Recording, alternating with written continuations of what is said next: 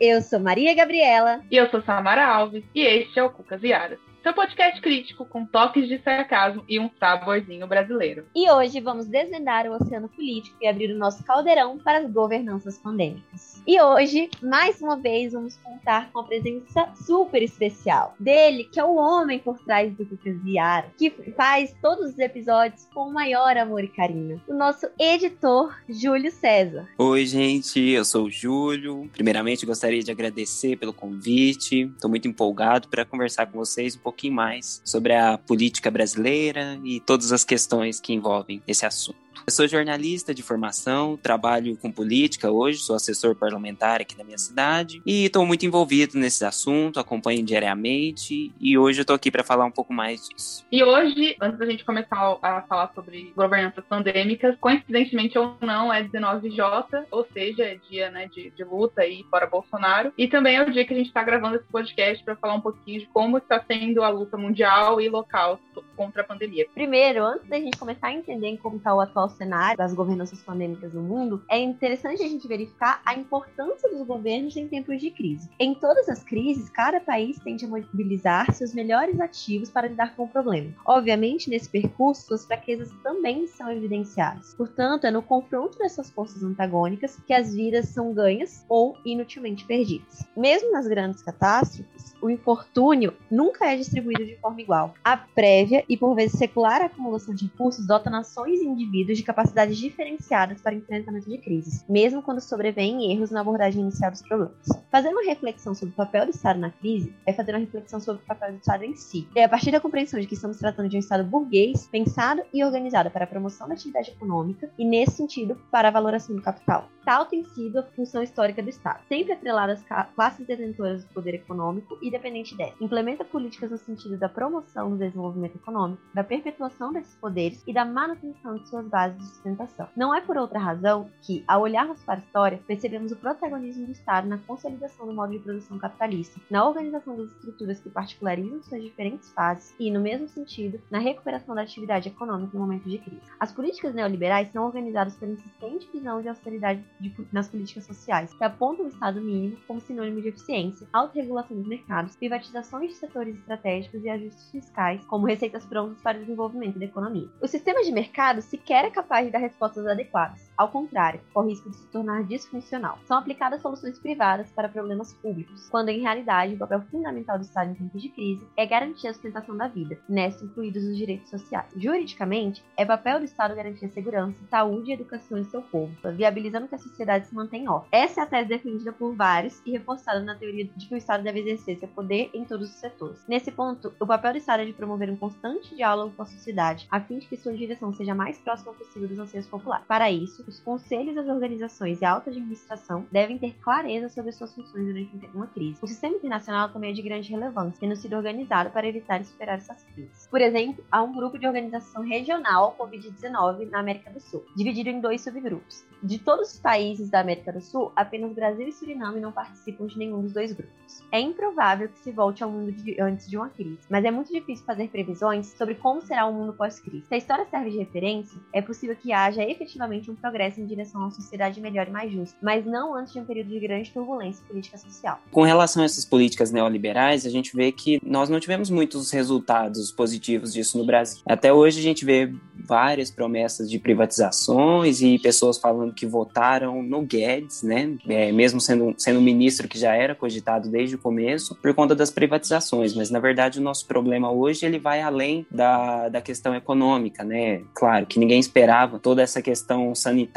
em 2020, 2021, mas hoje a gente vive isso e tem que saber lidar com isso. E hoje, para além da economia, a gente lida com a questão da, das vacinas, da saúde e da fome. E não é o lockdown que mata, né? A falta de políticas públicas por quem deveria fazer algo. Então, quando um político hoje ele culpa o lockdown, que sequer existiu no Brasil, na verdade ele está assumindo, talvez de forma indireta, que não foi capaz de resolver um problema que cabe a ele. E hoje o próprio Estado causa uma guerra politiza as vacinas, né? Ele, ele complica a vida do, dos brasileiros e, e, e, prejudica a nossa saúde. E com relação ao ponto de que a história vai cobrar, eu até acredito muito nisso, mas também penso que nós precisamos, não precisamos esperar por tudo isso, né? Não precisamos esperar a história cobrar. Nós podemos lidar com isso hoje, inclusive hoje, né? Tá rolando os protestos contra o Bolsonaro e a favor das vacinas, então acho que, que nós precisamos seguir nessa direção, porque esperar a história cobrar é esperar mais pessoas serem mortas por uma política que não, que não tá fazendo muita coisa, né? Por um vírus que já tá matando enquanto existe vacina. Acho que a história cobrar, a história nunca foi cobrada pela inércia das pessoas. A história dos direitos sociais, a história de todos os direitos que foram garantidos e dos direitos humanos é uma história de luta. Luta dos nossos passados para que hoje tivéssemos algo para acolher no futuro. Então é o momento em que nós devemos lutar, que a gente tem um futuro, em realidade. Porque a gente se vê num momento de um pouco de desesperança em relação ao nosso futuro. Então é, é a gente tem a relevância dessas movimentações sociais, a gente já teve algumas anteriores e elas continuam tendo essa relevância. Tem uma frase muito importante que tem sido dita nessas manifestações, que é se o povo sai para se manifestar no meio de uma pandemia, é porque o governo está matando mais do que o vírus. E isso é uma coisa que a gente precisa refletir sobre. Sobre esse ponto que a Maria Gabi falou, né, dessa frase está sendo muito usada nas manifestações, acho que é uma coisa que é legal a gente discutir aqui, que eu acho que tem muito a ver também com políticas neoliberais, é exatamente esse ponto da, da frequente culpabilização das pessoas como enquanto indivíduos em detrimento do governo. Então as pessoas têm a tendência de falar, ah, o governo não tem nada a ver com isso. O governo, a, o vírus se move e se dissemina sem ou com a ajuda do governo, né? E tem muito esse discurso. Eu queria, assim, que a gente conversasse um pouco sobre isso, né? Porque me parece tem muita relação com essa característica dessas políticas neoliberais, que é exatamente incutir nas pessoas a neutralidade, né? de afastar as pessoas da política, que tudo se torna política, inclusive uma pandemia. Sendo que, sim, obviamente, a circulação das pessoas influencia muito, a consciência das pessoas influencia muito, mas é uma consciência coletiva. Como se constrói consciência coletiva? A partir do governo. E eu acho que as pessoas, elas, muitas vezes, influenciadas por essa onda da neutralidade, não percebem e não conseguem enxergar a importância do governo, tanto tanto é, na esfera é, federal quanto nas esferas municipais, estaduais, como atores essenciais para ajudar nessas questões, né, para fazer com que o vírus não se dissemine muito ou para fazer testagens, enfim. A gente tem, né, uma falta de política pública em relação à pandemia muito grande. Claro que, como o Júlio falou, ninguém esperava por isso, mas a gente está vivendo isso há mais de um ano e até hoje a gente não tem políticas públicas eficazes, falando do cenário nacional, em relação a isso. Por exemplo, a gente teve a questão do corte e da diminuição do valor do auxílio emergencial. É claro que você vai vai ter isso impactando de forma direta na vida das pessoas. E aí é claro que as pessoas vão precisar sair de casa para trabalhar, elas não têm outra saída que não isso. Elas tiveram os benefícios cortados. Então, a ação do governo é muito deve ser responsabilidade em relação a isso. As pessoas precisam circular muitas vezes. Às vezes, ficar em casa não é uma opção, porque não existe uma casa, porque existe um, uma família para subsistir, existe um dever de trabalhar. Então, não é só a circulação das pessoas. A gente precisa ver para além disso. Por que essas pessoas estão circulando? Porque elas não é uma opção para elas estarem sempre dentro de casa. É, é muito isso que vocês falaram mesmo, assim, e nós temos que, é, é preciso entender também que as pessoas estão circulando porque elas não, igual a MG falou mesmo, porque nós não recebemos um auxílio adequado, né? Por exemplo, o auxílio que foi disponibilizado, é, em muitos casos, ele não é suficiente para sustentar uma família inteira.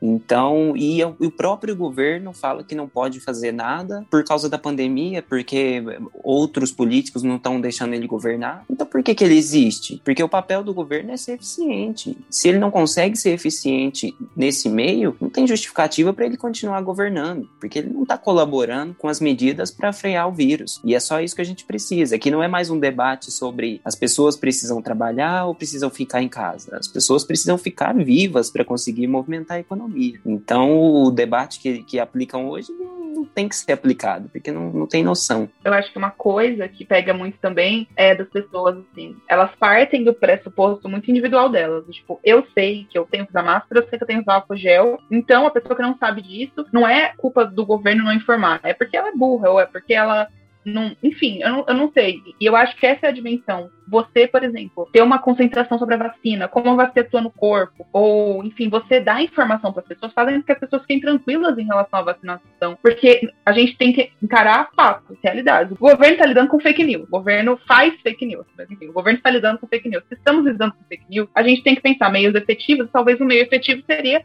justamente a explicação, como cada vacina funciona no corpo, o que, como elas atuam, como acontece a imunização, por que, que são duas doses, ou qual a importância de você continuar usando, usando máscara máscara, mesmo depois de tomar duas doses da vacina, do distanciamento social. Então, eu acho que para mim estaria muito nesse ponto também, das pessoas acharem, partindo da, da concepção individual delas, as pessoas têm que se conscientizar individualmente, porque estamos enfrentando uma pandemia como indivíduo, e não enxergar isso como uma coletividade. Que é uma coletividade, estamos enfrentando como coletivo, porque ainda assim, como vocês mesmos falaram, ah, tem gente que tem que trabalhar. Então, como que a gente vai pensar na coletividade nesse aspecto? E a gente nem tá, assim, né? Pessoas de todas as classes sociais que precisam trabalhar estão expostas nesses locais de trabalho. Muitas vezes não tem informação sobre a máscara correta a usar, como usar a máscara, usar álcool gel. E aí acontece aquele surto dentro da, de fábricas, né? Dentro de locais de trabalho. E, de novo, o cara que tá ali à frente daquela fábrica, dependendo, nem tem é, informações o suficiente para poder, enfim, saber como gerir aqui. O governo não está atuando da forma como deveria atuar, né? Por exemplo, ó, aconteceu isso, o que, que você tem que fazer? Você tem que fazer, sei lá, fechar a fábrica por 15 dias? Eu não sei, entendeu? Testagem em massa, exigir essa testagem em massa, ver se ela tá acontecendo. São coisas que o governo tem que fazer. Não dá para você jogar na mão do, do, particular e falar, ah, ele vai fazer. Ele tem uma consciência individual. Eu acho que esbarra muito nisso também. Eu acho que, assim, quando a gente tem um, um governo e um, uma política de saúde que foi condenada por propaganda enganosa, isso é urgente. A gente tem pensar na informação que ser passada para as pessoas. Teve uma propaganda no Ministério da Saúde, teve uma contratação, na verdade, né, de vários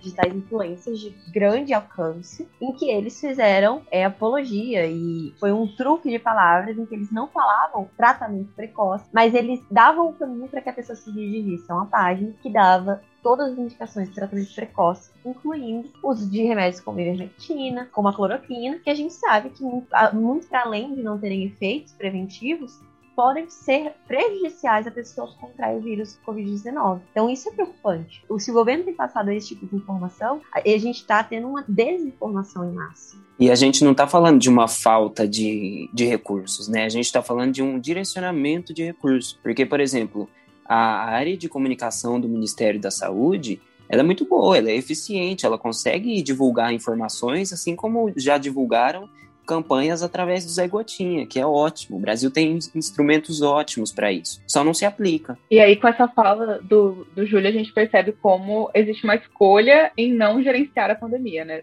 De forma bem clara, porque se a gente tem os meios, se a gente tem os recursos, eles só não estão sendo aplicados. Outra questão muito importante da gente debater e aproveitar que o Júlio está aqui para a gente conversar um pouquinho sobre a importância dos entes federados no geral, né? A gente aqui está falando muito sobre a importância da União, mas partindo do pressuposto que nós somos uma república federativa e que os entes federados têm uma certa autonomia, qual a importância né, da, da, aplicação de políticas públicas e até políticas públicas descentralizadas, que seriam essas políticas públicas da, que, onde ocorre a coordenação de ações do Estado com o município, do Estado com a União, para justamente combater né, a pandemia, combater o Covid-19. E aí eu queria saber a opinião do Júlio e, obviamente, da Maria Gabriela também sobre essa questão, né, a importância dessa atuação em esferas menores. É, bom, eu acho que assim foi essencial para, na verdade, segue sendo essencial para reduzir os danos, né, que a gente sofre hoje com a pandemia, porque os políticos, os demais políticos, eles têm uma autonomia maior para lidar com essas questões, até porque o Brasil é, é, muito grande, né? De certa forma, não, não é uma obrigação do governo federal reconhecer cada especificidade de cada região. E para isso existem os outros, os demais governadores, prefeitos, vereadores, e essa autonomia ela foi muito importante porque nós vemos que muitos casos Brasil afora foram de, assim, exemplares mesmo para lidar com todas essas questões. A gente vê, por exemplo, na compra das vacinas, né, o, o governo do João Dória levou um saldo muito positivo ali, ele começou é, as negociações e depois o presidente tomou as rédeas e hoje a gente vem lidando assim. Nós temos exemplos como Araraquara, né, que teve um, um, uma restrição maior quando os casos aumentaram. É, então, assim, na medida do, do possível, os prefeitos e vereadores mesmo mesmo, tentam lidar e reduzir os danos de acordo com a demanda da cidade, né? Porque tem algumas cidades que que estão relativamente bem, mas tem outras cidades que estão com os leitos ocupados, sim, em nível extremo. Então, é sempre um tratamento mais delicado. Então, assim, é importante ter essa autonomia, principalmente quando o governo federal segue negando algumas, algumas coisas óbvias, né, de cuidados. E, assim, não vai, não vai combater é, de forma geral, mas é, vai diminuir os danos, né? Como a gente vê, por exemplo, que o pesquisador, o Atila, ele colocou um número muito alto, né, um saldo de mortes muito alto. Até o o Mandetta mesmo, enquanto ministro, ele, ele alertou para o número de óbitos na casa dos milhões e, assim, graças a Deus esses números não chegaram e a gente espera que não, que não chegue mesmo, porque cada político teve uma autonomia maior, né? Porque se a gente concentrar isso nas mãos de quem nega a doença, o, a situação seria bem pior, com certeza. Eu acho que é muito relevante a gente pensar que muitas vezes as, as esferas né, estaduais e municipais são esquecidas. E elas têm uma relevância muito grande no Brasil pela extensão que a gente tem. É exatamente isso que o Júlio falou. A gente tem regiões muito diversas e muito diferentes entre si em relação a essas questões que precisam ser analisadas. E mesmo dentro de um mesmo estado, a gente tem, por mais que a política de um determinado estado nesse momento não seja de restrição, né? De grandes restrições à circulação, fechamento, lockdown, uma cidade naquele estado pode ter a necessidade, como foi o caso de Araraquara. No momento em que Araraquara foi do lockdown, o estado de São Paulo estava flexibilizado. E é importante a gente ter essa observação em níveis mais restritos, em, em níveis estaduais e municipais, para que isso não se expanda. Se, se a Araraquara não tivesse feito aquilo naquele momento, a doença poderia começar a ir para cidades vizinhas e sim se tornar um problema estadual. Então é muito importante a gente observar isso e muito importante a gente começar a dar importância desses governos. Muitas vezes a gente acaba dando, entregando tudo na mão do governo federal, fiscalizando e cobrando muito do governo federal e se esquecendo da esfera estadual e da esfera municipal. Mas lógico que também é importante a gente pensar na integração entre as três esferas. Se, se existe tentativa, por exemplo, no caso do João Dória, se existe tentativa de compra de vacina, não cabe ao governo federal vedar isso, agir contra isso. O governo federal tem que atuar em favor disso. Da mesma forma, não cabe a um governo estadual podar e limitar as atuações do município. Claro, respeitando a divisão de poderes, respeitando as esferas em que eles estão, né, e os poderes que são determinados para cada esfera, mas deve haver uma integração entre é, as três esferas. Sim.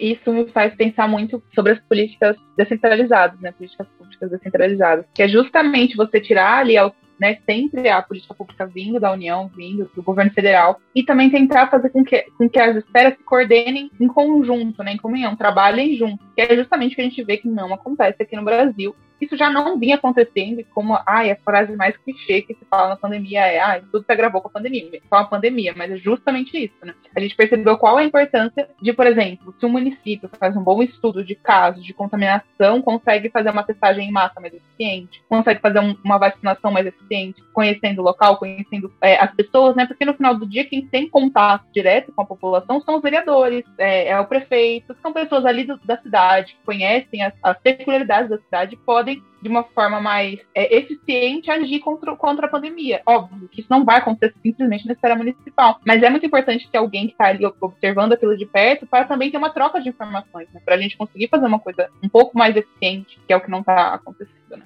Bom, e a gente já conversou um pouquinho aqui, né, sobre a importância de uma governança planejada e bem estruturada e ciente dos seus pontos, né, dos pontos necessários, os déficits mas é, agora a gente vai falar um pouquinho sobre é, essa esfera dentro da pandemia, né? Como que a governança deve estar dentro da pandemia. Ao longo da história, as grandes pandemias sempre provocaram as mudanças de regime. Uma crise dessa proporção nos leva a refletir, nos obriga a reavaliar os valores e o modo de vida contemporâneo, que é justamente as pessoas discutindo muito sobre um novo normal. O questionamento do capitalismo financeiro turbinado das últimas décadas, que concentrou riquezas, inibiu a competição e destruiu empregos, se tornará ainda mais exacerbado. O termo pandemia surgiu pela primeira vez em 1600 1966, sendo marcada pelas seguintes características: extensão geográfica, capacidade de alastramento, altos índices de contaminação e picos, imunidade populacional mínima, novidade, severidade e altos níveis de infecção. Frente às características, passar por uma pandemia existem altos níveis de preparação para a área da saúde e da administração pública. Então a gente já entende, né, que só lendo e tendo a noção de quais são as principais características do que a gente chama de pandemia, é óbvio que a gente precisa de um bom plano de governo. Isso em qualquer esfera, né? Se a gente for pensar em, em ambiente normal e controlado, sem pandemia, a gente já precisa de um bom é, direcionamento dos recursos públicos, como o Júlio falou aqui, né? A gente tem os meios, a gente só está precisando redimensionar os recursos da forma correta. Um desastre seria qualquer situação que resulte em uma séria quebra ou interrupção do funcionamento da sociedade, que resulte em um grande aumento de vulnerabilidade e diminuição da capacidade dos efeitos negativos. Ou seja, observando suas características, a pandemia do Covid-19 é definitivamente um desastre, e isso não precisaria nem ser, ser dito, que é óbvio. O artigo A Pandemia do Covid-19, uma crise sanitária e humanitária, coloca questionamento. Mas seriam as pandemias fatalidades? Seriam meras vitórias de Nêmesis, a deusa grega da vingança? é necessário considerar as pandemias, como as que vivemos, como um fenômeno multidimensional, a um só tempo biológico, ambiental e social, com fortes implicações econômicas e políticas. Tanto a disseminação acelerada da doença pelo mundo e seus efeitos colaterais, como as estratégias de resposta das crises sanitárias e humanitárias indicam uma sobreposição de tempos e lugares na experiência humana de enfrentar poderosos choques. Além dos chocantes resultados sociais e do impacto acelerado de morte, as previsões acerca do impacto econômico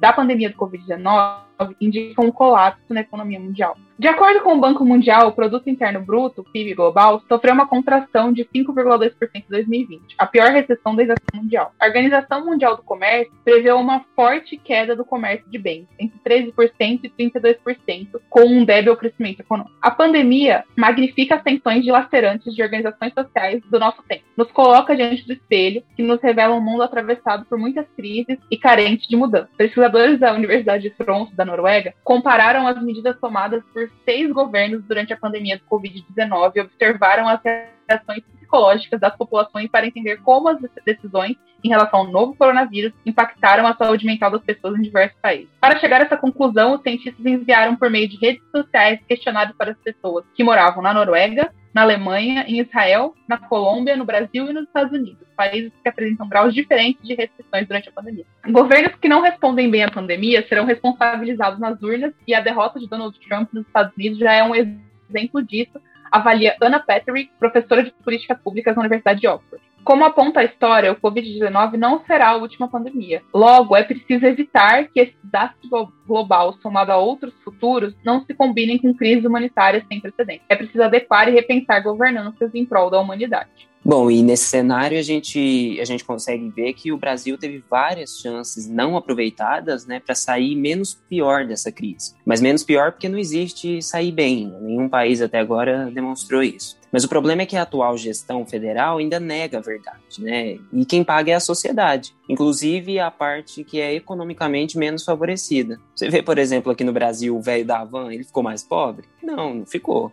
Em um cenário internacional, por exemplo, os bilionários enriqueceram mais, isso é comprovado, né? como o Jeff Bezos da Amazon. A riqueza dele aumentou, o Elon Musk também. E os mais pobres perderam emprego, seguem perdendo emprego por conta da falta de atividade né, no meio da pandemia. E alguns, inclusive, entraram na situação de extrema pobreza, inclusive no Brasil. E nós também precisamos saber definir também quem são os ricos que estamos falando porque a classe média também sofre. Os favorecidos hoje, que eu falo aqui, são os muito ricos, são os bilionários, milionários para cima. Então, porque no geral a população brasileira sofre de uma forma ou de outra. Em relação a isso, acho que é muito importante a gente pensar e debater como essa política neoliberal, que a gente tanto fala em vários episódios e que a gente está comentando de novo nesse, se aproveitou de uma situação alarmante, catastrófica que a gente está vivendo para se perpetuar. A gente está vendo uma perpetuação das políticas neoliberais no momento de crise, no momento que a população está mais vulnerável.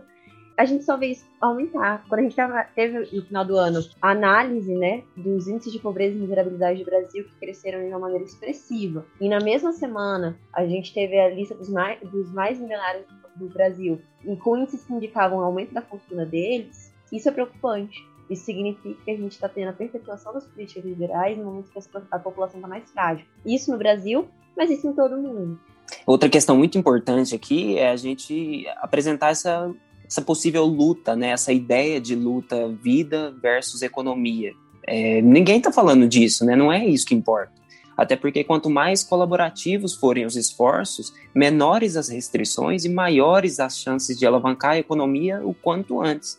No Brasil nunca houve lockdown, né? Muita gente fala aí que não funciona, mas na verdade a gente nunca viu isso sendo aplicado de, forma prática. Talvez em Araraquara, e lá os, o saldo foi muito positivo quando isso foi aplicado, né? Ficaram dias sem registrar nenhum óbito por Covid. Falar que lockdown não funcionou aqui simplesmente é mentira, porque ele nunca foi aplicado. O governo pode até não ser culpado como um todo, de forma geral e por tudo que vem acontecendo mas com certeza colaborou para invalidar as medidas efetivas que já foram aprovadas por especialistas e, e aplicadas em diversos países, com saldo menos pior, como eu falei antes. Né? É, países voltaram atrás no descaso com a pandemia, então não, não é erro nenhum você assumir que errou. Né? Na verdade, é uma atitude muito nobre. A gente vê o Boris Johnson, por exemplo, lá no, no Reino Unido Ele chegou aí para UTI, né, com Covid-19 e no seu retorno ele entendeu de fato o problema. Ele mudou muito o discurso depois que ele sofreu com a doença. Benjamin Netanyahu, o ex-primeiro-ministro de Israel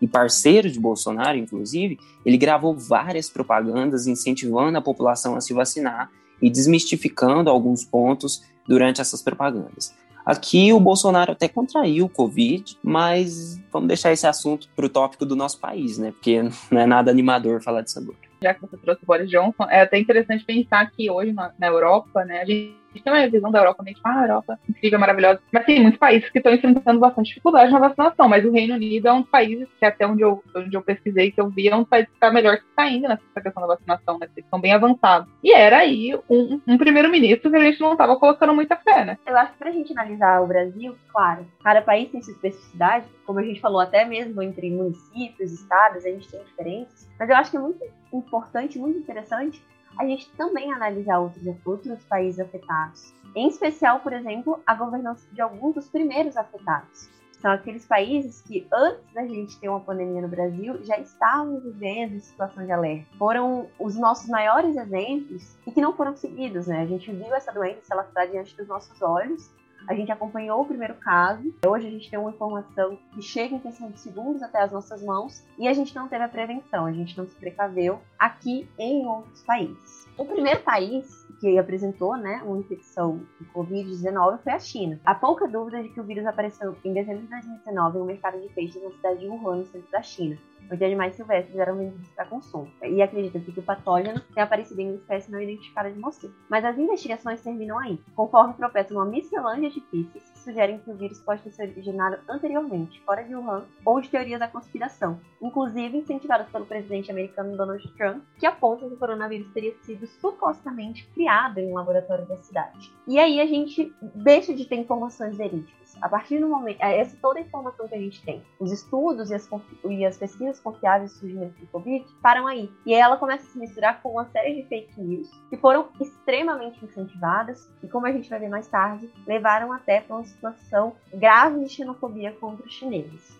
O país não consta na listagem dos países que melhor e pior estão atuando na pandemia por causa da falta de dados de diagnóstico disponíveis ao público. De acordo com os responsáveis pelo estudo, Pequim tentou agressivamente manipular a percepção pública de como estava lidando com a epidemia para provar que o sistema autoritário é superior aos governos democráticos e aí por isso dados do país acabaram não entrando nas pesquisas. Em janeiro de 2021, a China observou o pior surto do Covid-19 desde março de 2020, com a média de 100 casos ao dia. Contudo, foi aplicada uma estratégia eficaz de controle adotada desde o início. Apesar dos questionamentos sobre a eficácia do controle inicial, o país não só confinou sua população, mas adotou um sistema de identificação e rastreamento de infectados que facilitou o controle do espalhamento da doença. Um cidadão local disse que usam máscaras quando entram em lugares fechados, como bares, restaurantes ou shopping centers. Claro que existe uma preocupação de que o vírus volte, mas tudo já funciona como antes. Após um ano do coronavírus ter sido descoberto, a situação no local onde ocorreu o primeiro surto do Covid-19 é bastante diferente do, do restante do mundo ocidental.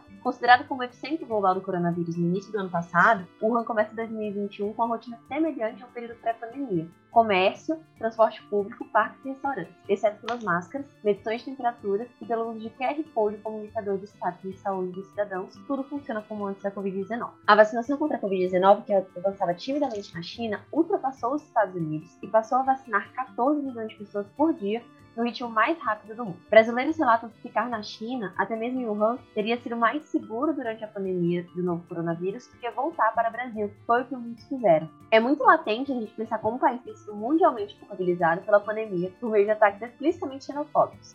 Mesmo com a eficácia do controle chinês, Muitos questionam quanto à falta de controle inicial que gerou alto alastramento da doença no mundo, gerando teorias da conspiração absurdas, como, por exemplo, que o vírus teria sido criado, ou de que a China fez o vírus para vender vacinas, ou está implantando mini chips em todo mundo que está tomando as vacinas chinesas. A partir disso, surgiram ataques, principalmente pela internet, proferidos até mesmo por chefes de estados e gestores públicos, que passaram a culpar e inferiorizar os chineses com agressividade criminosa. A gente teve a questão do Donald Trump, ele falou muito disso no início da pandemia. A gente também teve, né, a família Bolsonaro, inclusive os filhos do Bolsonaro no Twitter. E aí, os filhos dele fizeram vários tweets explicitamente culpando a China e os chineses pela existência do coronavírus. A China foi a primeira vítima e em tempos de crise que combater o vírus e a xenofobia ao mesmo tempo. Em tempos de crise, a solidariedade é necessária e a gente não viu essa solidariedade entre os estados para com os chineses. Outro país que sofreu muito com a pandemia e foi muito noticiado foi a Itália. E lá a pandemia se concentrava mais especificamente em Lombardia, que fica no norte da Itália. Quando foi decretada a quarentena nacional, o centro e o sul do país não, não apresentavam um número elevado de casos.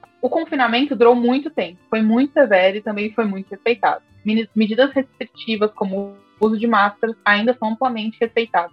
O motivo seria que a sociedade italiana não quer viver novamente o que viveu em março de 2020. Um ano depois de se tornar o primeiro país europeu a enfrentar uma, um grande surto, a Itália está mais uma vez lutando contra a rápida disseminação do Covid-19, dessa vez alimentada por novas variantes mais contagiosas. Frente à nova onda, novas medidas de isolamento foram imediatamente decretadas, em especial para prevenir uma grande contaminação no feriado de Páscoa, muito simbólico na Itália, já que o país é majoritariamente católico. A vacinação para todos no país foi liberada em junho de 2021 e nesse mês foi observada uma melhora na curva dos casos que subia rapidamente. Hoje a gente pode observar que a Itália já vacinou quase 45.002 milhões de pessoas. Como a Itália Itália foi um país que foi muito noticiado em relação à pandemia e passou por uma fase muito severa no início da pandemia. É, a Itália apresentava mais ou menos 500 mortos por dia. A sociedade brasileira se solidarizou muito demonstrava um luto diário e solidário à Itália, justamente por esse número alarmante de mortes. No entanto, um ano após o início da pandemia, o Brasil conta com um recorde de mais de 4 mil mortes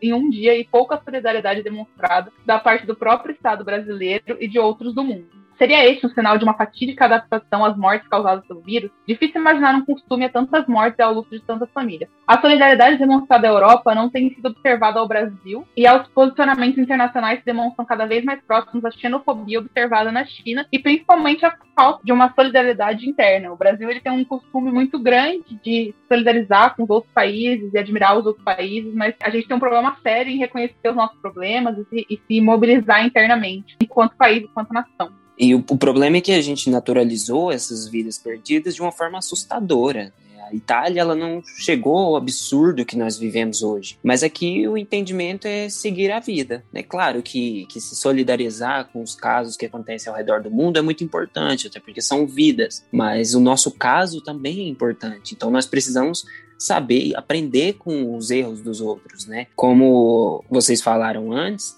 a China publicou né, as questões relacionadas à doença no começo de 2020. Então estava muito longe de chegar aqui no Brasil ainda. E nós deveríamos aprender a lidar com ela bem antes, né? Nós tivemos tempo para isso. Não deve haver espaço para conformar com o sofrimento alheio que na verdade não é tão distante, né? Já que os números são tão absurdos que com certeza nós conhecemos alguém que perdeu um ente querido ou até mesmo alguém daqui pode ter perdido esse ente querido aqui no Brasil. A China sofreu no início e até existem indícios de erros na, na contenção do vírus, né? Como a demora para notificar a doença. E aí foi todo um erro generalizado que envolve Organização Mundial da Saúde, todas essas questões. Mas o momento não é de tentar ficar encontrando o culpado do começo da pandemia, até porque isso não vai resolver o nosso problema de agora. Encontrar o erro de dezembro de 2019 não vai diminuir o número de óbitos hoje no país. Nós precisamos solucionar o problema de hoje e futuramente punir os responsáveis. Igual a gente comentou lá no começo, a história vai cobrar quem precisa ser cobrado lá que já aconteceu. Mas hoje a gente precisa lutar para resolver os problemas de agora, esse número de mortes que caiu numa média muito alta, que não é aceitável. Qualquer número não seria aceitável, mas o de hoje é absurdo, é assustador. Eu acho que é extremamente relevante a gente pontuar isso. A gente olha muito para o externo com outros olhos, mas a gente não tem olhado para esse olhar para gente. E isso fez com que a gente chegasse a números absurdos de mortes. Pessoas não se importam mais. É, a gente tem visto essa questão de que a gente não tem mais lidado com. Essas pessoas viraram números. Todos os dias a gente vê pessoas virando números, virando índices, e a gente se esquece de que por trás dessas pessoas estão famílias, estão entes queridos, são vidas que não deveriam ter acabado. E foram acabadas por um motivo, e esse motivo tem responsabilização, tem culpa. A gente tem que olhar para isso como uma coisa que, da mesma forma que a gente olha para Itália. Se lá no momento, todos os dias, a gente via milhares de posts no Instagram, no Facebook, falando somos todos Itália, por que em 2021 não somos todos Brasil? O que aconteceu? Por que quando é aqui a gente não tem esse olhar? A gente precisa ter uma percepção mais humanitária dentro do nosso próprio ambiente. E sobre essa questão de divulgação de vídeos, eu lembro que quando saiu aquele vídeo, acho que foi a primeira vez que teve a, a flexibilização né, das medidas na Itália, que as pessoas puderam sair na rua. E aquele vídeo no Brasil foi amplamente divulgado. Eu vi muita gente divulgando aquele vídeo, que alegria, e sim, que alegria, que coisa boa. Mas a gente não tem essa visão aqui. A gente vê ainda durante toda a pandemia, pessoas fazendo festas, aglomerações em bares, aglomerações em, em baladas, em boates, em vários lugares do país. E as pessoas acham isso normal. Parece que as pessoas não estão lamentando as mortes que acontecem aqui, como foi ao longo da história, né? A gente tem um problema enquanto, talvez histórico e estrutural pela história do nosso país, de se reconhecer enquanto país, reconhecer, reconhecer enquanto nação, enquanto uma unicidade e trabalhar para isso, trabalhar e ter orgulho do que, do que a gente é e do que a gente representa para a gente mesmo. Eu acho que isso reflete muito em como a gente está lidando com a pandemia, dessa não importância. Porque quando a gente estava no começo de 2020, o brasileiro estava muito assustado, estava muito assustado. E a gente hoje tem esse, esse tipo de número de mortes e as pessoas estão agindo como se nada fosse nada, como se, ah, dia dos namorados, quero almoçar fora, eu quero fazer isso, eu quero fazer aquilo, ah, 4 mil mortos, tudo bem, sabe? Ontem foi 3 mil, amanhã vai ser. E as pessoas esqueceram, parece, que a gente tem que cobrar isso, a gente tem que lutar contra isso em união. Como a gente fez as propagandas em relação às propagandas, né? Como a gente se solidarizou com a Itália, a gente tem que fazer essas coisas aqui também.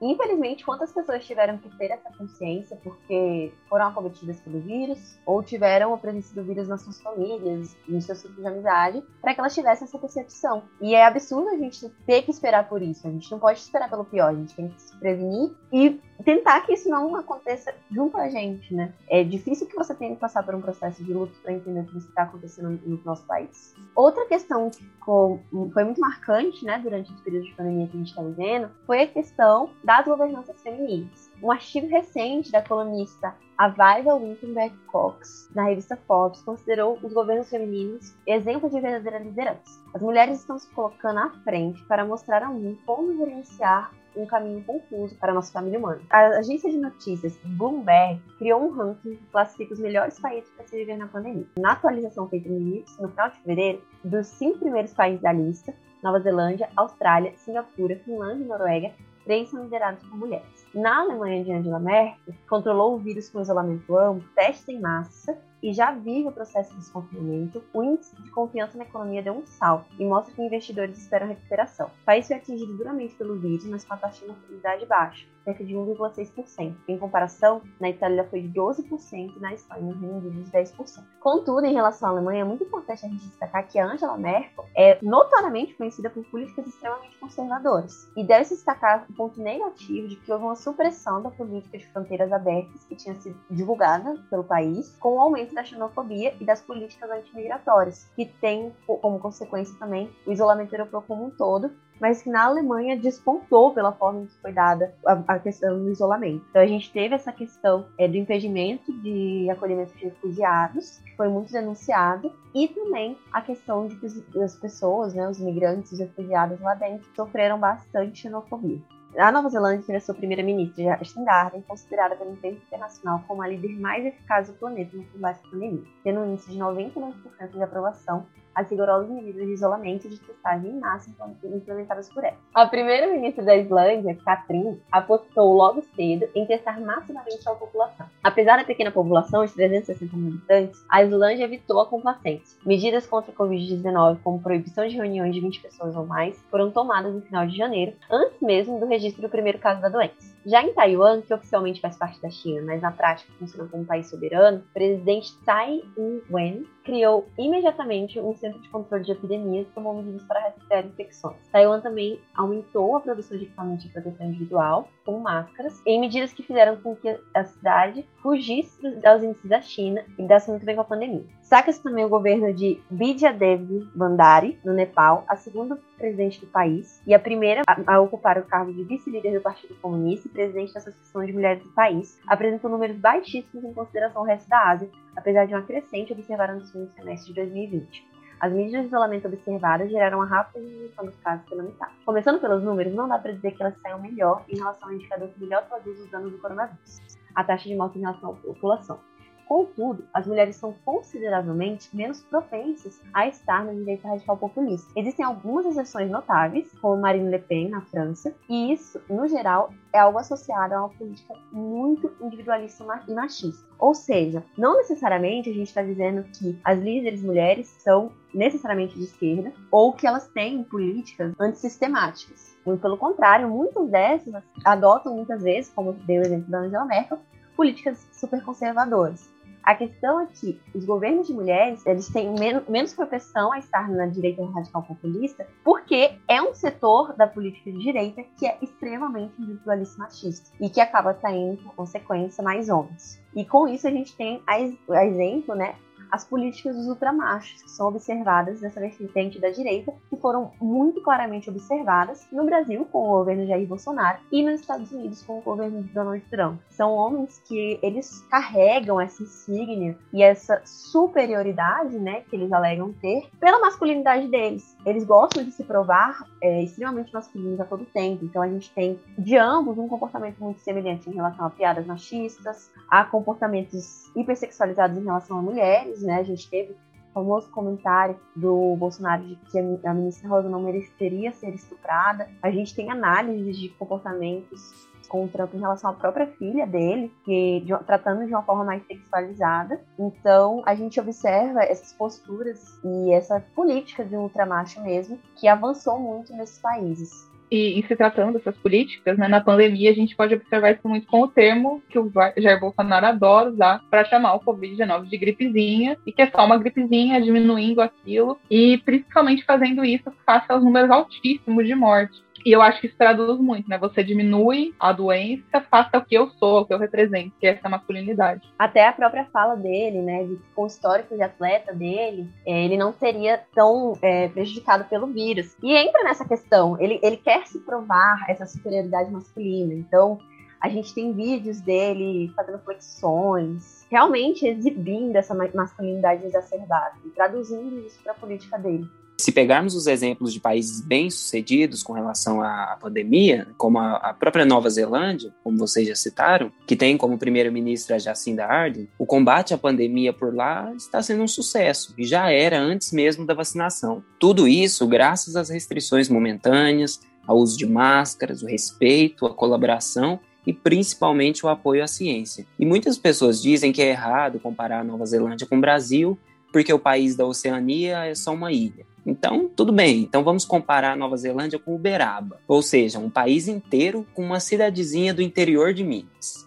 Até assim a gente sai perdendo, porque até a metade do mês de junho, Uberaba contava com mais de mil óbitos por Covid, enquanto o país inteiro da Nova Zelândia registrava 26 mortes. E a Nova Zelândia tem uma população de quase 5 milhões de habitantes, enquanto Uberaba tem pouco mais de 300 mil habitantes. Então, vocês conseguem entender o problema? Pode até parecer absurdo, mas nós também teríamos estruturas para conter o avanço da doença graças ao SUS, teríamos um controle melhor e cuidados melhores para os infectados. Graças às campanhas anteriores de vacinação, nós temos uma estrutura mundialmente reconhecida para sermos exemplos nessa, nessa área. Agora, por que isso não aconteceu? Porque não adianta nada ter uma estrutura, mas não ter pessoas preparadas para isso. O Brasil já monitorava a doença lá no comecinho, lá em janeiro. Inclusive, o Mandetta fala disso, que já monitorava, já acompanhava tudo que a China sofria, a Itália sofreu no início. E o Ministério da Saúde já tinham orientação contra a propagação desse tipo de doença, mas de nada adianta ter uma teoria excelente sem uma prática eficaz. Então, a gente precisa pensar que o nosso bolso ele ainda está vazio porque o governo federal não quis aplicar os protocolos que já existem contra esse tipo de doença. Não é por causa do prefeito ou governador que tentou controlar via isolamento social, é porque não, não tivemos uma adoção de medidas eficazes e práticas, né? Porque só o discurso agora não adianta mais. E, e a gente nem discurso teve, né? Como a gente disse, a gente teve um governo federal que em nenhum momento adotou um discurso a respeito da doença. Nunca respeitou medidas preventivas, alegou ter feito uso de medicamentos que não tem testagem comprovada. Então, no fim, a gente nem, nem teve discurso e nem ação da parte do governo federal, né? A gente dependeu muito de civis, né, para fazer muita coisa, como os respiradores em Manaus. Se a gente não tivesse vários civis, tivesse atores famosos, enfim, empresários que tivessem disponibilizado para fazer a entrega eficaz, fazer um plano eficaz, a gente teria mais mortes do que a gente já tem, né? E, e quando a gente fala, né, a gente falou lá um pouquinho mais para trás, né, sobre o choque das pessoas, é justamente nisso, né? Se o governo não está sendo efetivo, se as políticas aplicadas não estão sendo efetivas, a gente tem que agir enquanto coletivo para cobrar isso, para de alguma forma mitigar o que, o que a gente consegue em relação a isso, cobrando sim do Estado, não simplesmente, óbvio, é muito importante e é muito bom que temos pessoas que têm essa possibilidade financeira e essa vontade de ajudar ajudar, mas a gente precisa entender que isso é uma competência do Estado. A gente não pode delegar isso para um civil ou para uma empresa. Em relação a essa questão dos governos femininos, né, e da relevância desses governos femininos hoje, é, primeiro, não, não dizer que por serem mulheres são governos impecáveis, porque não são, como a gente acabou de apontar,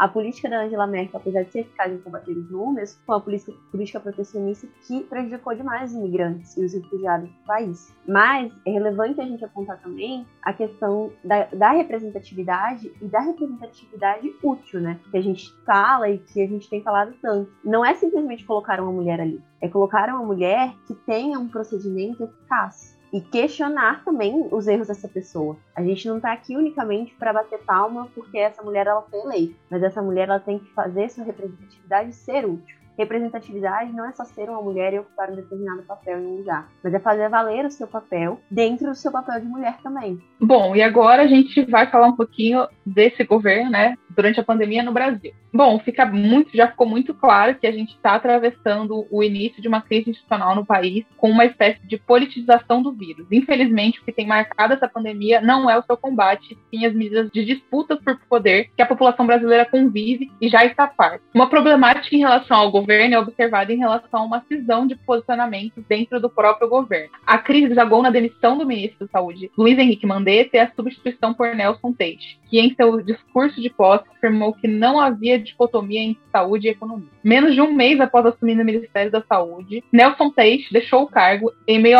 a uma polêmica com o presidente sobre a adoção de protocolo para o tratamento com cloroquina. A partir de então, fica como interino o general que ocupava a Secretaria Executiva, Eduardo Pazuello, que prossegue com a nomeação de oficiais das Forças Armadas para os postos estratégicos. E aqui, nesse ato de nomear e de afastar ministros da saúde, é muito claro como a gente consegue visualizar a influência do governo federal no, num âmbito e num, e num ministério onde não deveria ocorrer essa influência tão direta. Né? O que a gente deveria ter ali são pessoas capacitadas, que é o que pouco aconteceu dentro dessas nomeações, que pudesse é, aplicar políticas efetivas sem que é, esse, esse ministro fosse realocado ou destituído do cargo por tomar atitudes que não se assemelham com as atitudes que o governo federal gostaria que óbvio, é um ministério dentro de um governo, vai ser político, mas ele está completamente politizado. Não tem ali um posicionamento científico e um posicionamento que vise realmente a garantia da saúde da população face à pandemia. Além disso, o ministério enganou muito a população ao divulgar informações de que existe tratamento eficaz e seguro em casos graves da doença, apesar da única solução cientificamente comprovada ser a vacina. O governo brasileiro investiu, inclusive, em influencers digitais, como a Maria Gabriela já falou,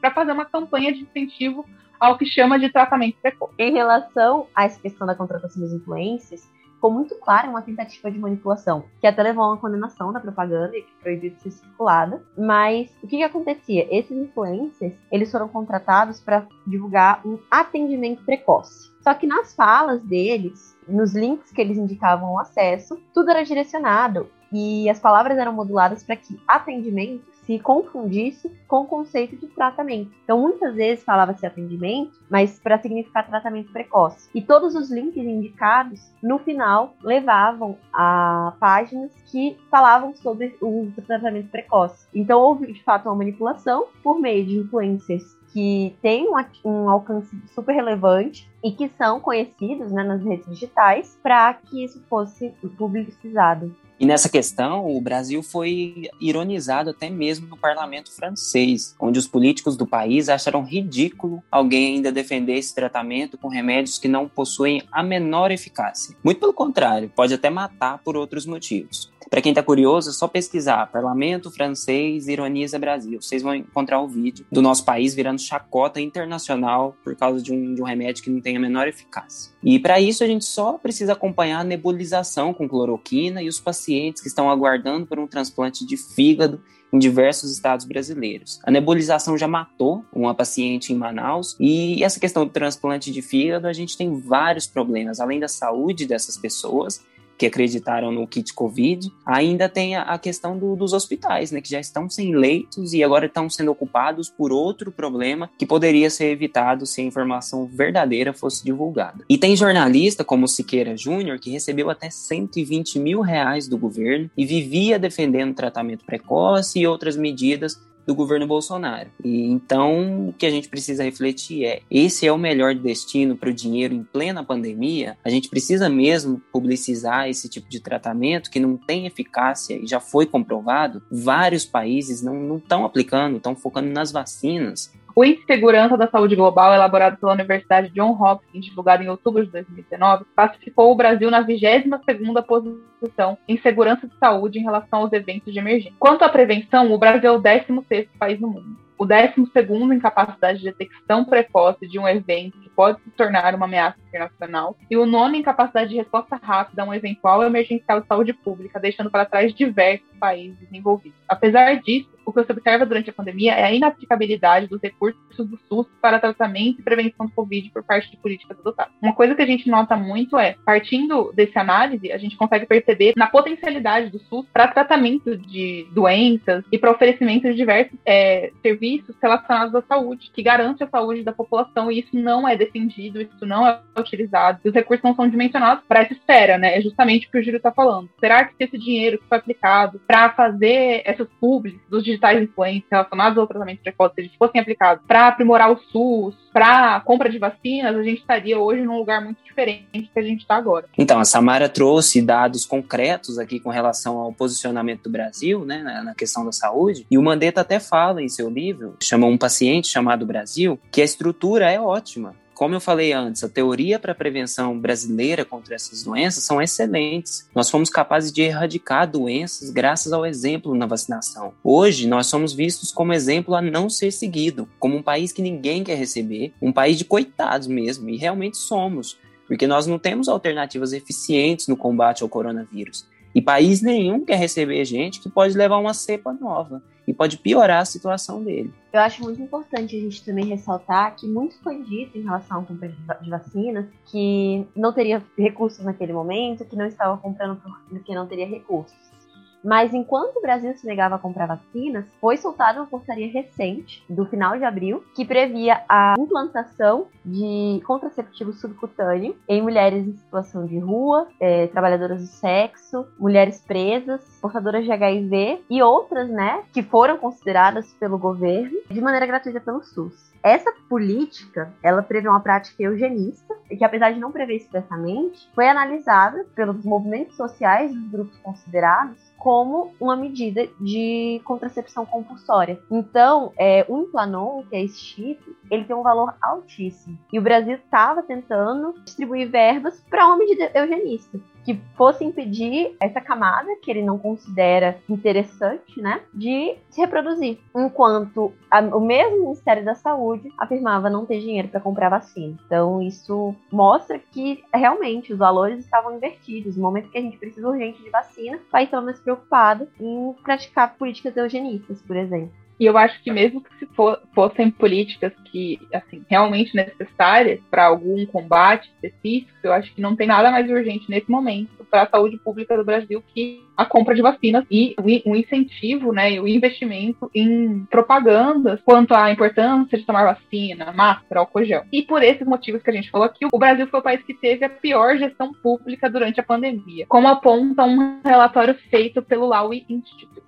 Centro de estudos que fica na, em Sydney, na Austrália. O Brasil ficou em última posição entre 98 governos avaliados. México, Colômbia, Irã e Estados Unidos também tiveram notas muito baixas. Em um comunicado, os especialistas da ONU consideram que o Brasil deveria abandonar imediatamente políticas de austeridade mal orientadas que estão colocando vidas em risco e aumentar os gastos para combater a desigualdade e a pobreza exacerbada pela pandemia. Além disso, o Brasil está cada vez mais pobre. O ano de 2021 começou com 27 milhões de pessoas, 12,8% da população na miséria, conforme a FGV. Diante dessa situação, o relator especial da ONU pelos direitos da moradia repreendeu o Brasil por não impedir o despejo de milhares de moradores durante a pandemia. Para ele, existe essa contradição, que é justamente colocar na rua ao mesmo tempo em que a recomendação de saúde é manter o distanciamento e permanecer em casa. Ele enfatizou que o país precisa suspender imediatamente todas as ações de despejo e lamentou a decisão do presidente Bolsonaro de vetar esforços do Congresso nesse sentido. O jornal O País vai falar que afirmar que o Covid-19 está fora de controle no Brasil por incompetência de Jair Bolsonaro é um erro. É o mesmo que chamar o governo de Jair Bolsonaro de desgoverno. Na verdade, o governo Bolsonaro e a disseminação do Covid-19 está em grande parte sob seu controle. Se o que vive o Brasil é o caos, é um caos planejado. Estamos subjugados a um extermínio como cobaias humanas. A premissa da pesquisa desenvolvida no laboratório de perversão de Bolsonaro é o que acontece quando, durante a pandemia, uma população é deixada exposta ao vírus e a maior autoridade do país dá informações falsas, se recusa a adotar as normas sanitárias e também a tomar as medidas que poderiam reduzir a contaminação do vírus. Então é isso que a gente comentou um pouquinho lá em cima, né? Existe algo planejado e orquestrado. A, a informação está disponibilizada de forma mundial a todos os países. E aí o problema justamente está na aplicação e não só na aplicação, né? A gente vê é, questões básicas de disseminação de informação que não está sendo feita pelo governo. Aliás, há um esforço constante em disseminar informações falsas, falas contra a vacinação, falas contra a máscara, falas contra o uso de álcool gel,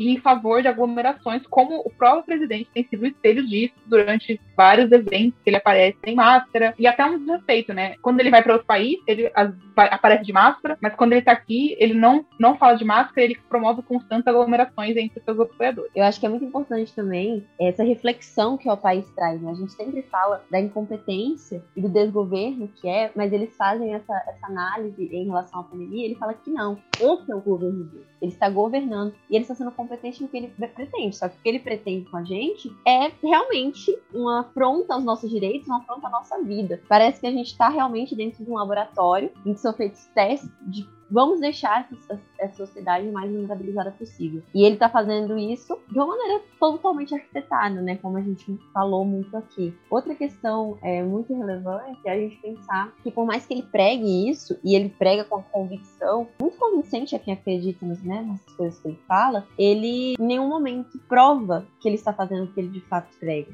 Então, por exemplo, a gente teve ele dizendo que não ia divulgar a carteira de vacinação dele. Ninguém nunca ia saber se ele se vacinou contra o Covid ou não. Se ele é tão contra a vacinação, por que, que ele não pode falar se não fez? Ou se ele não é contra a vacinação, qual o problema dele divulgar essa vacina? E aí a gente começa a perceber, por exemplo, como muitos civis, muito famosos, têm, têm ganhado uma importância nessa questão da vacinação, como foi a, a Fátima Bernardes. No programa dela apareceu uma, uma senhora que tinha ido vacinar porque viu a Fátima Bernardes vacinando. E aí a gente vê que isso acontece nessa esfera e isso é importante porque vai incentivar outras pessoas que as pessoas, em maior ou menor grau, vão se espelhar nessas autoridades, tanto autoridades culturais, de atores, e você admirar aquela pessoa, quanto principalmente dos nossos governantes, né? Porque se o presidente do país não vai tomar vacina, por que, que eu vou tomar? Eu acho que gira muito em torno disso. E é por isso que as autoridades precisam ser responsabilizadas por, por essas mortes, porque são mortes que poderiam ser evitadas, visto que a gente já tem a vacina há, há uns bons meses, e a vacinação estava muito, tá, não só estava, mas está muito incipiente no nosso país. E tudo isso vai fazer com que a gente chegue à CPI do Covid, através da qual descobriu-se que o governo deixou de responder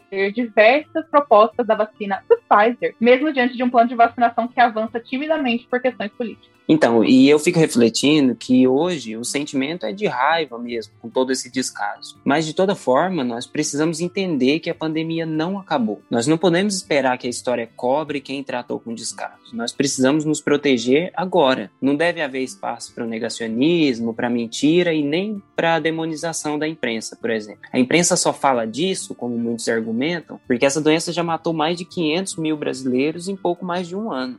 E continua matando em um período em que já existem vacinas, que não foram compradas ou aplicadas graças à irresponsabilidade de muitos. Então, se eu pudesse dar algumas dicas para as pessoas, seriam: não tenham medo dos imunizantes, não tratem a doença como algo simples. Ela já nos mostrou que é séria, que ela mata, e nós precisamos de muitos brasileiros vivos para que possamos reerguer esse país e cobrar quem tentou acabar com a nossa história durante essa pandemia. O Brasil é um país enorme, um país diverso e cheio de esperança. E a nossa luta é a favor até daqueles que xingam os defensores da ciência de comunista. Nossa luta é pela vida de todos, independente do posicionamento político. E as pessoas precisam entender isso. Chega de fazer nossas redes sociais como um eterno mural de lutos diários. Acreditem em quem tem argumentos concretos para nos salvar, e não em teorias da conspiração completamente infundadas que vocês recebem por aí no WhatsApp. E depois dessa fala incrível do nosso editor, chefe maravilhoso, Júlio, a gente finaliza esse episódio. A gente queria agradecer a presença dele. Acredito que as palavras dele foram essenciais para a construção desse, desse episódio, da forma como ele ficou. E para quem se interessar e quiser saber mais, a gente tem algumas indicações, como a matéria divulgada na revista Galileu, governos que sabem lidar com a pandemia fazem bem para a saúde mental. O artigo A Covid-19 como um desastre global, desafios da governança de risco e vulnerabilidade social no Brasil, escrito por Carlos Freitas e Isadora Silva, disponível na plataforma Cielo. Os desafios do governo brasileiro para enfrentamento da pandemia do coronavírus, escrito por Ricardo Santos, Poliana Plasini, Tiago Dias, André de Oliveira, Kátia Eliane, pela revista Uniswan, e a pandemia do Covid-19, uma crise sanitária e humanitária, escrito por Rômulo Pai Souza, Nízia Verônica, Paulo Marchiori, que está disponível no site do Cruz, e além disso, deixar aquele vídeo que traz um pouco de afago para a alma dos brasileiros, é feito pelo comediante que se intitula como Esse Menino, que é sobre os e-mails da Pfizer, ele está disponível no Instagram dele, que o arroba é esse menino, tudo junto. Então é isso. Acho que hoje, mais do que em qualquer outro episódio, durmam com essa. Beijos e até o próximo Cucas e Yara.